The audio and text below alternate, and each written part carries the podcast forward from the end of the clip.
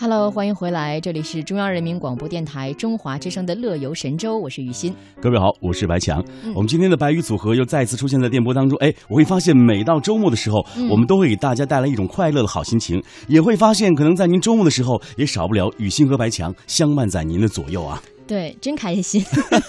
你看，由于在这个奥运期啊，现在我们大家都在这个观看里约奥运会。那现在不管各国的这个奖牌数、金牌数到底是多高多少，但是我会发现很多的朋友都已经感受到了里约奥运会的热情。没错，嗯，就比如说以前呢，我们平时每天的生活呢，都是按照自己的一个方式，那最近呢，都调成了里约时间。没错，嗯呃，我们是晚上看比赛啊、白天在工作，我们还有休息的时间吗？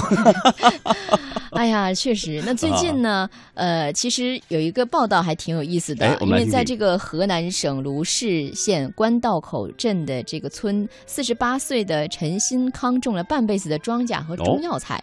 那最近呢，他和邻居花费两年时间打理出来的占地两亩的。二十四节气花盘初具规模了。每个月呢，只要看看花盘里开的什么花，他就能知道现在是什么节气。他说啊，要是花开的早或者晚，我还能知道今年气候的冷暖，还能收获药材，一举多得。哎，你看看，现在不仅仅是这个农民兄弟要看脸吃饭，哦，看天吃饭啊，跟人家看天吃饭。那我们的运动员也要看天吃饭。其实说到这个二十四节气啊，可能很多朋友就想，二十四节气是什么呢？是根据。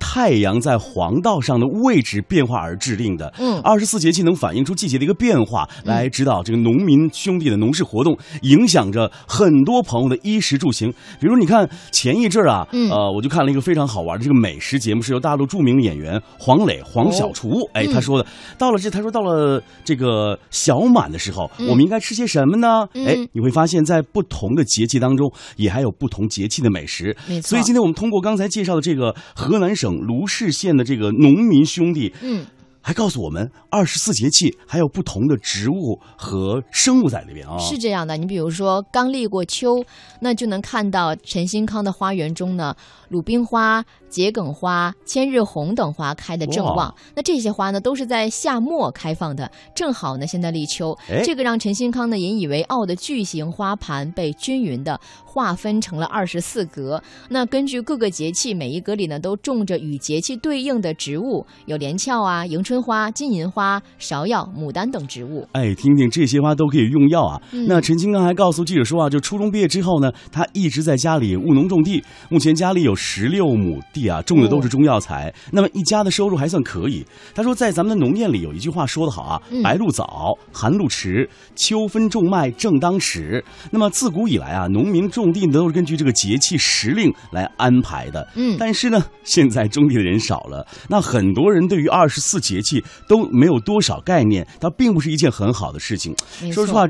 说完他的这句话之后，我也是感同身受。嗯如果现在你随便拎出一个人，让他背出二十四节气当中的十个，我相信大家可能也能背出四五个吧，比如什么立秋啊、立冬、啊、立春之类的。对对对，因为其实啊如果关注二十四节气的话，真的，呃，一个是了解一下各个嗯节气嘛，再有一个就是对身体有好处。当然你，了解这些之后，你就知道什么节气应该补什么东西。它嗯肯定是因为它适合现在的这个天气状况，哎然后补自己的身体才最健康嘛。对，雨欣说到这里，我想到每当我路过啊这个离我们电台非常近的这个广安门中医院的时候，会发现每到节气的时候，会有很多的人在这里做一些中医的理疗。哦，哎，比如说还有一些冬病夏治啊、夏病冬治啊等等等等。哦哦，会发现咱们这个老祖宗发明的二十四节气特别特别的重要。嗯刚才我看了一条新闻说，在二零一四年的这个五月份的时候啊，嗯这个文化部啊要把二十四节气列为非物质文化遗产。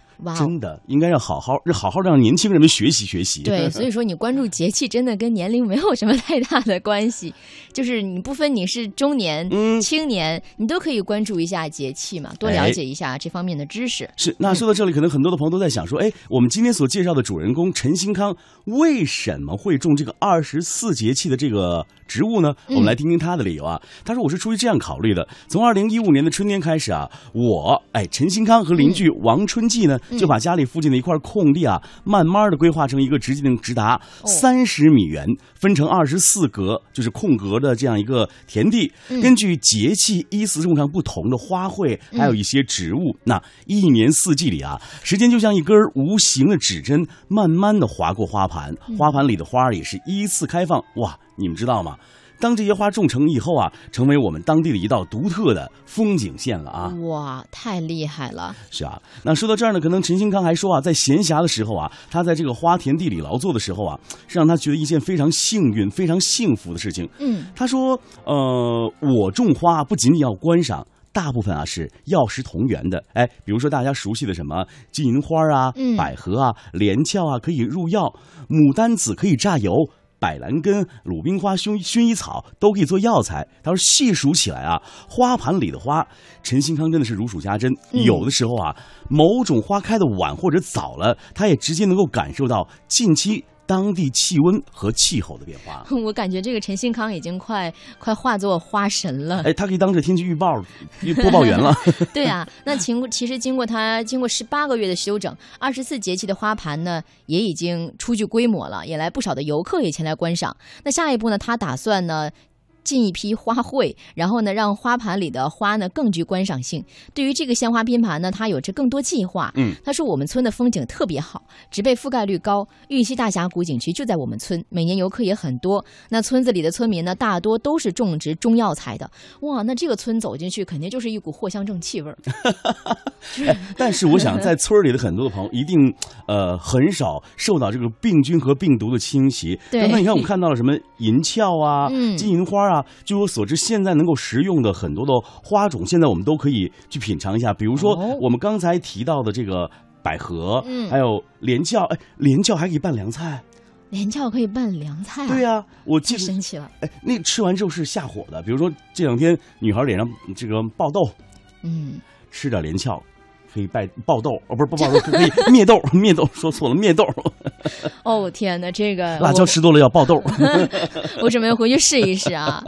嗯，那其实如今呢，有好事的游客呢，还将陈新康的二十四节气花盘图片传到了网上，没想到呢，获得了许多网友的无数点赞。不少网友称赞他是最有情怀的农民。那网友猪猪小跑点赞道：“二十四节气的种花呀，看花之时节，想想都浪漫。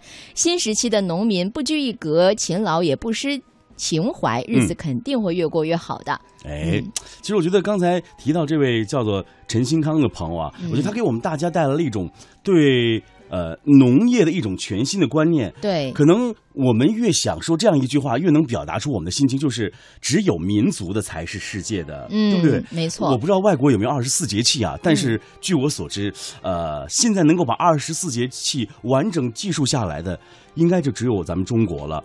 呃，比如说除了这个农业，我还看到有什么美食，比如说立春、咬春，咱们吃什么春饼啊？对。雨水，咱们吃什么罐罐肉？金肉对啊，惊蛰炒虫啊，春风啊，春风啊，要喝春分，要喝春汤啊啊啊，清明要吃青团啊。